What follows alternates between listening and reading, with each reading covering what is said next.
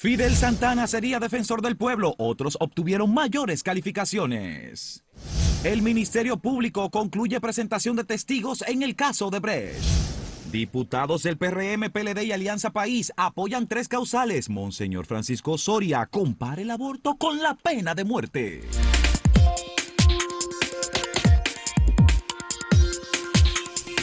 En todos los países en donde ha habido discusión sobre el tema de la interrupción voluntaria del embarazo, las tres causales, que ha habido discusión en ese sentido en todos los países, eh, los legisladores han tomado una decisión muy bien pensada y han aprobado eh, estas 13 secciones para permitir la interrupción voluntaria del embarazo, porque se trata de la vida de la, de la mujer o la vida de las mujeres.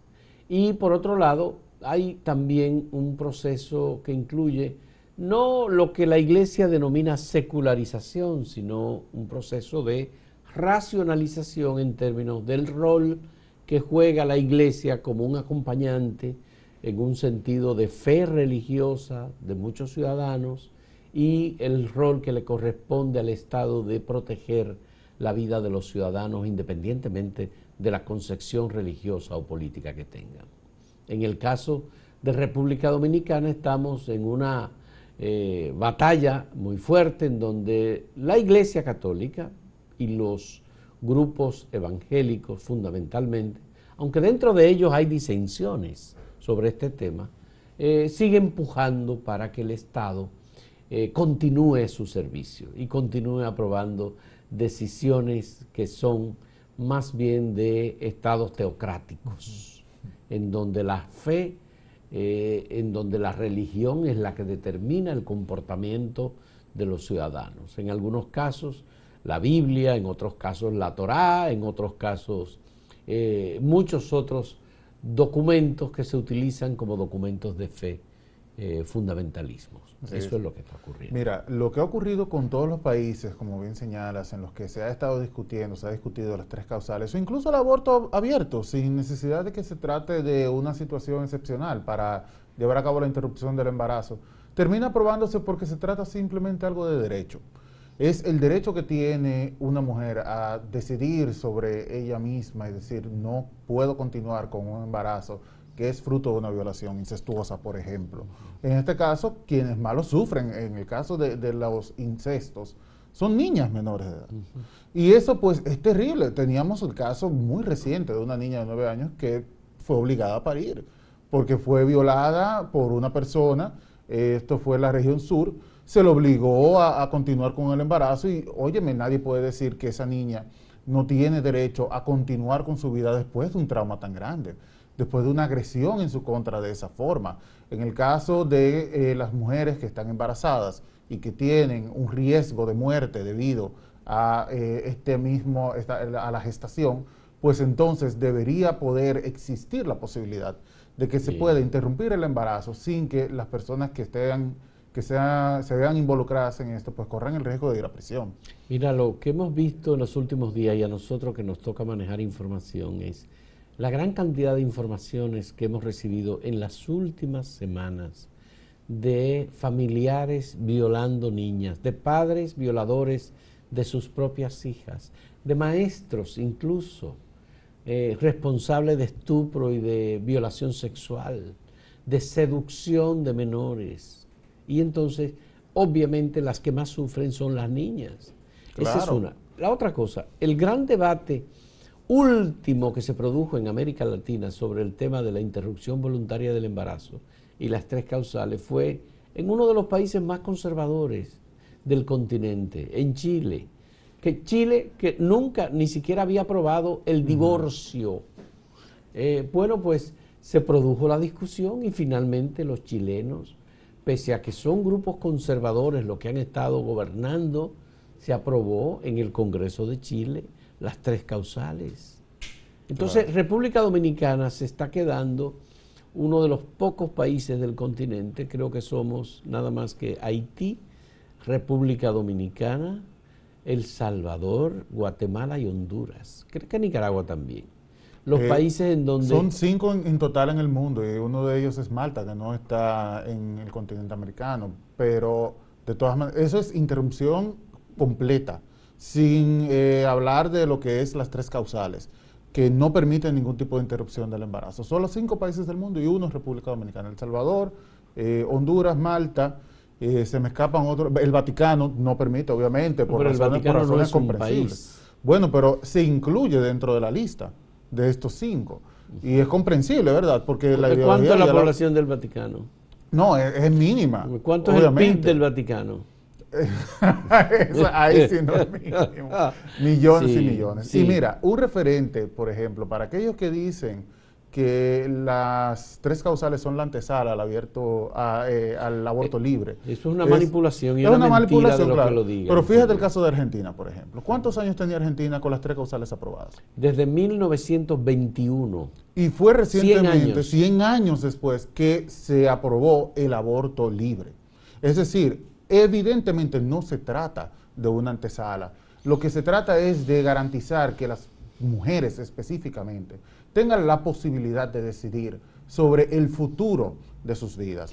Ya sea porque el, feto, por ejemplo, que es un acto de crueldad, para mí yo, no puedo creer que haya gente que piense que esto es lo correcto, que sea un, fruto inviable, que no pueda vivir más allá de, del vientre de la madre obligar a una mujer a parir y que esa criatura nazca, es, es, un acto de barbarie. Bueno, lo que hemos visto en los últimos días es una variación de la postura del Partido Revolucionario Moderno sobre el tema de las tres causales. El PRM, eh, cuando estaba en la oposición, emitió un documento de aprobación de las tres causales. Incluso recientemente, en unas declaraciones a un periodista del diario El País, el presidente Luis Abinader reiteró la posición del PRM y suya personalmente de apoyo a las tres causales. El presidente sigue apoyando las tres causales, pero ha dicho que no puede imponer eh, su criterio o su punto de vista. Y es correcto. A los legisladores del Partido Revolucionario Moderno y que cada quien va a votar de manera que, en que lo entienda. Lo que pasa es que por, em, por debajo hay una presión muy fuerte, muy fuerte, de parte de la iglesia y de los obispos y de los pastores en general para que los legisladores, incluso con chantaje, hay que decirlo, y con extorsión también, hay que decirlo, para que eh, no eh, aprueben este derecho de las mujeres. Lo que va a ocurrir en caso de que se mantenga la prohibición de las tres causales es que todo va a quedar igual, como ha estado desde 1884, cuando se aprobó el Código Penal francés. eso, fue, eso es lo que va a ocurrir.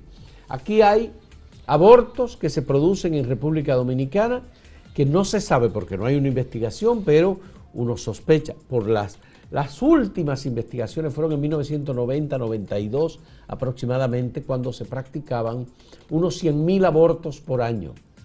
No ha habido persecución penal, no ha sido sometido nunca. nunca nadie. Aquí hay centros médicos que se sabe que practican el aborto, pero no realizan ningún tipo de profilaxis, protección, no hay regulación, no hay intervención, no hay un protocolo de parte del Ministerio de Salud para regular este tipo de prácticas. Y solamente eh, la prohibición se mantiene para las mujeres pobres.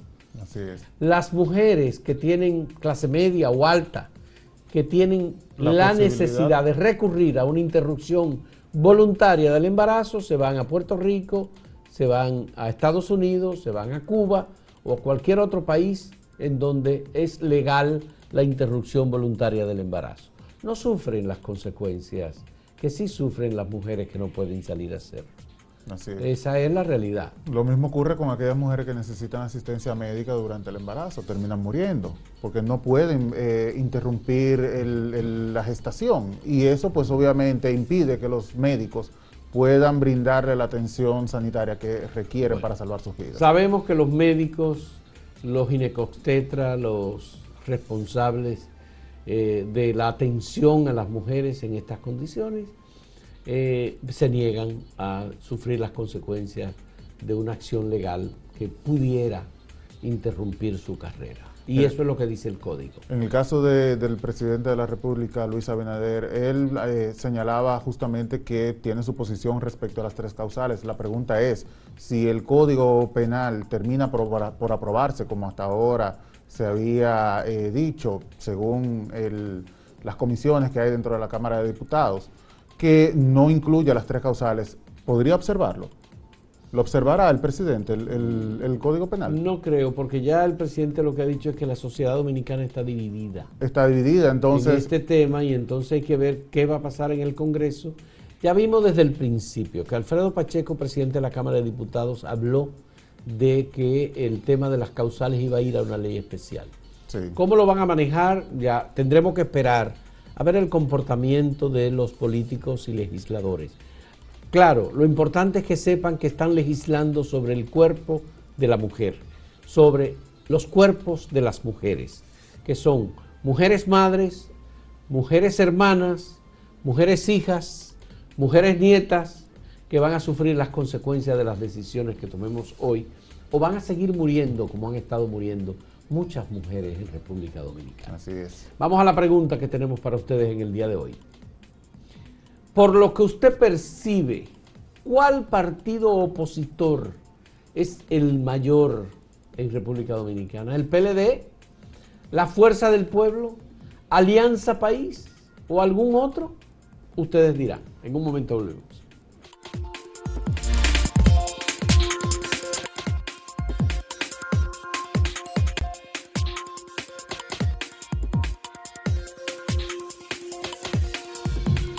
La figura del defensor del pueblo se ha convertido en controversia en las últimas 24 horas. Asimismo lo ha sido eh, Fidel Santana, quien es uno de los candidatos a ocupar esta posición. Y desde luego no se trata de las razones eh, más idóneas para uno ser tendencia. Sucede que luego de las vistas que se hicieron para eh, conseguir o encontrar a la persona más idónea para ocupar la Defensoría del Pueblo, pues aparentemente Fidel sería el seleccionado finalmente, pero no porque fue el mejor candidato, sino porque se trata de un acuerdo político. Y esto pues obviamente ha despertado muchísimas críticas, ha levantado muchísimas críticas, debido a que pues eh, los candidatos eh, recibían una puntuación y esta persona no cuenta con la mejor puntuación de todas. El presidente de la Cámara de Diputados, Alfredo Pacheco, dijo ayer que estos puntos, estas notas, decía notas, eh, no eran, eh, eran solamente para una referencia de los diputados para cuando se sometieran las ternas, poder eh, tenerlo como datos, ¿verdad?, para ser objeto de análisis y de esa manera, pues, someter su votación. Sin embargo, la pregunta que todo el mundo se hace es, primero, ¿cuáles son los criterios para dar esta puntuación?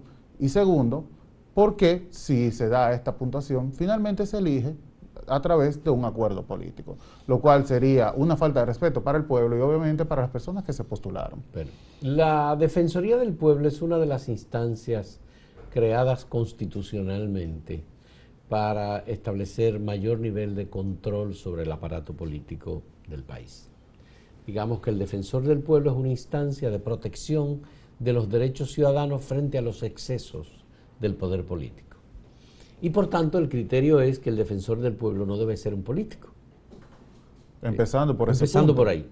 Eh, Fidel Santana abandonó eh, el movimiento al que pertenecía, el partido al que pertenecía, el Frente Amplio, y eh, parece que lo hizo en una especie de desacuerdo con sus compañeros del Frente Amplio. pero no hay expresamente una prohibición para que Fidel Santana pueda ser escogido. El tema de la evaluación, bueno, ya eso es otra cosa. Si hay personas con mayor calidad, con mayor capacidad y con mejor desempeño en la evaluación que están haciendo los diputados, y entonces a él lo sacan de la fila de atrás para llevarlo adelante, ya eso es cuestionable, muy cuestionable. Eh, sin embargo, hay que decir que el defensor del pueblo, no necesariamente tiene que ser un abogado, ¿eh? porque hay muchos abogados que están aspirando. Pero ahí incluso había personas, como el caso de María Teresa Cabrera, por ejemplo, que renunció y dijo, yo no voy a seguir en la campaña por la Defensoría del Pueblo. porque evidentemente Fidel Santana renunció al Frente Amplio y llegó a un acuerdo político con el PRM para ser él el defensor del pueblo. Entonces ahí eh, obviamente hay que ver cuál puede ser la recuperación que puede tener esa instancia con Fidel Santana, porque lamentablemente, con todo el respeto y el cariño que podemos tener a doña Zoila Martínez de Medina, eh, la Defensoría del Pueblo lo que ocurrió fue, con esa primera designación que se hizo, que descendió en relevancia política, porque no había una comprensión del rol ni desempeño que debía jugar esta instancia del poder eh, del ciudadano, por decirlo de este modo, eh, eh, frente al poder político. Ahora es Fidel Santana, vamos a ver si es verdad. Ya hay que recordar, Samuel, hay que recordar que cuando Eddie Olivares quiso postularse o se postuló y fue evaluado por los senadores y diputados para lo de la Junta Central, senadores, para lo de la Junta Central Electoral, hubo una postura muy firme del PRM en el sentido de que oficialmente no podía ser. Aunque él tomó una licencia, pese a la licencia, fue rechazado muy claramente eh, y se dijo que no podía ser un político. No ha habido tanta, tanto reclamo en relación con lo de la Defensoría del Pueblo de que no sea un político, pero cuando tú ves la ley tú te das cuenta que el tema, digamos, de la pertenencia a un partido no está tan claramente establecido. Claro. Mira, no, hasta ahora no se ha cuestionado las posibilidades de que Fidel Santana pueda ser el defensor del pueblo por sus capacidades. Lo que sí está eh, siendo objeto de crítica es que haya personas que quizás tuvieron mejor puntuación, una evaluación mejor a la hora de eh, ser eh, evaluados por los, por los miembros de la Cámara de Diputados y que, como tú señalas, a Fidel Santana se le salte la fila y se le ponga adelante simplemente por un acuerdo. Los dominicanos estamos cansados ya de que este tipo de posiciones se ocupen bajo acuerdo político. Se supone que el defensor del pueblo, como lo dice su nombre, tiene que ser una persona que vele por los intereses de la ciudadanía más allá de, banderas políticas o acuerdos de apocentro. No, ya estamos cansados, no podemos seguir con esta práctica, es una práctica vergonzosa. Bueno, hay que decir que Fidel Santana fue diputado del Frente Amplio, también diputado nacional, sí. hasta el 2020.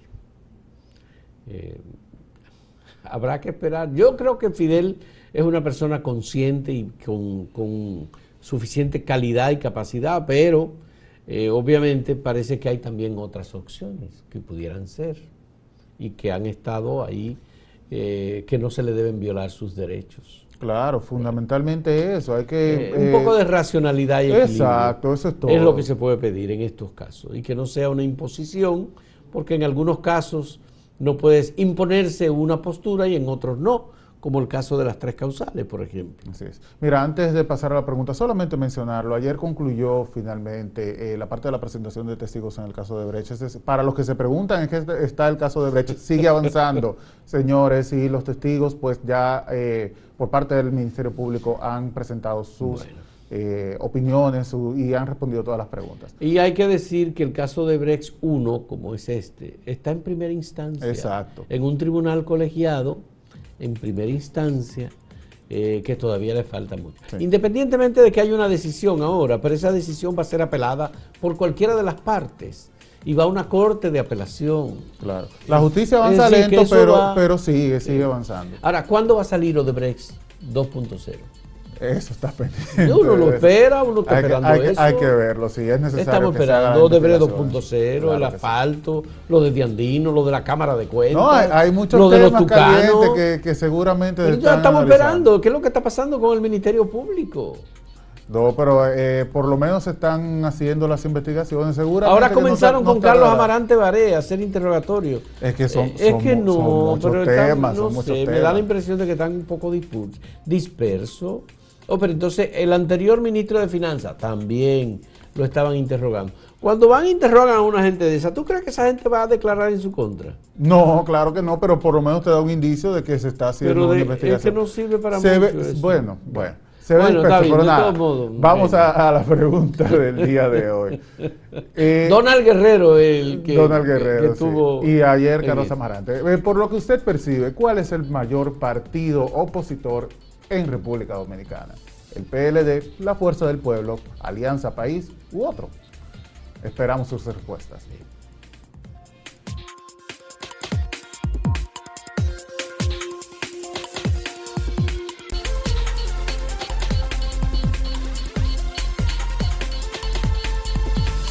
Veamos algunos de los resultados de la respuesta que hemos recibido de ustedes. El PLD aparece en primer lugar en acento en el portal eh, como partido mayor de oposición, el 40.46%. Fuerza del Pueblo 37.4% y Alianza País 11.45%. Otras opciones, ahí debe estar el PRD, el Partido Reformista 10.69%. Sí, esa es la pregunta en acento, la misma pregunta sobre el mayor partido opositor. El PLD se lleva el 71.1%, mientras que la Fuerza del Pueblo tiene un 23.5%, Alianza País un 3.4% y otros un 2%. Eso es 6.400 votos en la página. En Twitter, eso es en Twitter, en Ahora las redes sociales. Ok, sí. sí. Ahora sí. Eh, Odalís Báez dice, dentro de poco tiempo se entenderán muchos dominicanos que a pesar de todo, la Fuerza del Pueblo será el partido de la oposición con mayor número de votantes en el país. Bueno, de apoyo a Leonel y al Fuerza del Pueblo. Dice Franklin Torres Rodríguez, aquí no hay oposición u opositores. Al gobierno esto no lo salva a nadie. Está comprobado que todo el que llega al poder pierde la noción. Me pregunto por qué. Bueno, pero eso es un poco contradictorio, ¿verdad? Johnny Ver dice, ¿cuántos dolidos del PLD? Pero tranquilos, en el 24 se desintegra ese partido del... Una respuesta bastante agria. Esto es en YouTube, el PLD tiene un 32%, frente a la Fuerza del Pueblo, que tiene un 54%. Aquí se lleva la victoria como mayor partido opositor el eh, Alianza País un 5% y otros un 9%, con 10.000 votos. Una cantidad muy respetable de votos.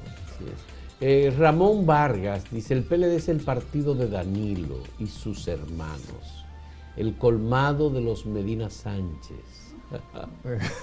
dice Chánchez, pero bueno, eso... Medina Sánchez. Eh, dice Gregorio Acevedo, ¿quién está pasando en estos, quién está pensando en estos políticos, supongo, verdad? Corruptos del PLD y la Fuerza del Pueblo. Prisión es lo que estamos pidiendo para esos delincuentes. Ya, esto es distinto de la pregunta que se está formulando.